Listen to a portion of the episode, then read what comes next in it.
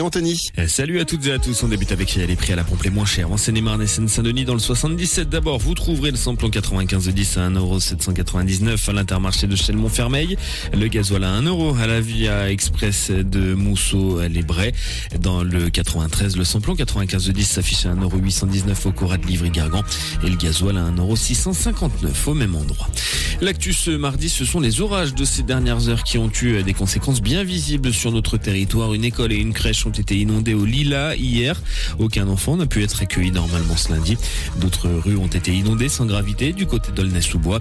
La Seine-et-Marne, elle, a davantage été touchée dimanche. Plusieurs communes ont été inondées, dont celle de Rouvre, où une quinzaine de pavillons a été touchée. Une famille euh, et une personne seule ont dû être relogées.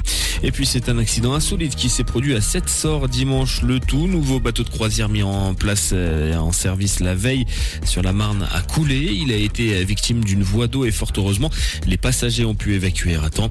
Un barrage flottant a été mis en place autour euh, de l'embarcation pour éviter toute pollution. Dans l'actu également, dans son surprise, l'Assemblée nationale a rejeté lundi une 17e motion de censure. La première ministre Elisabeth Borne va fait valoir le courage du gouvernement face aux décibels des oppositions et défend son bilan alors que les rumeurs de remaniement s'accélèrent. Et puis un accident rare hier après-midi dans le Var. Un collégien a été frappé par la foudre ce lundi 12 juin à Bosset alors qu'il attendait un arrêt de bus devant son établissement scolaire. Le jeune homme a pu être réanimé et transporté à l'hôpital de Nice. Des milliers d'impacts de foudre ont eu lieu ces dernières heures sur le territoire ainsi que de violents orages.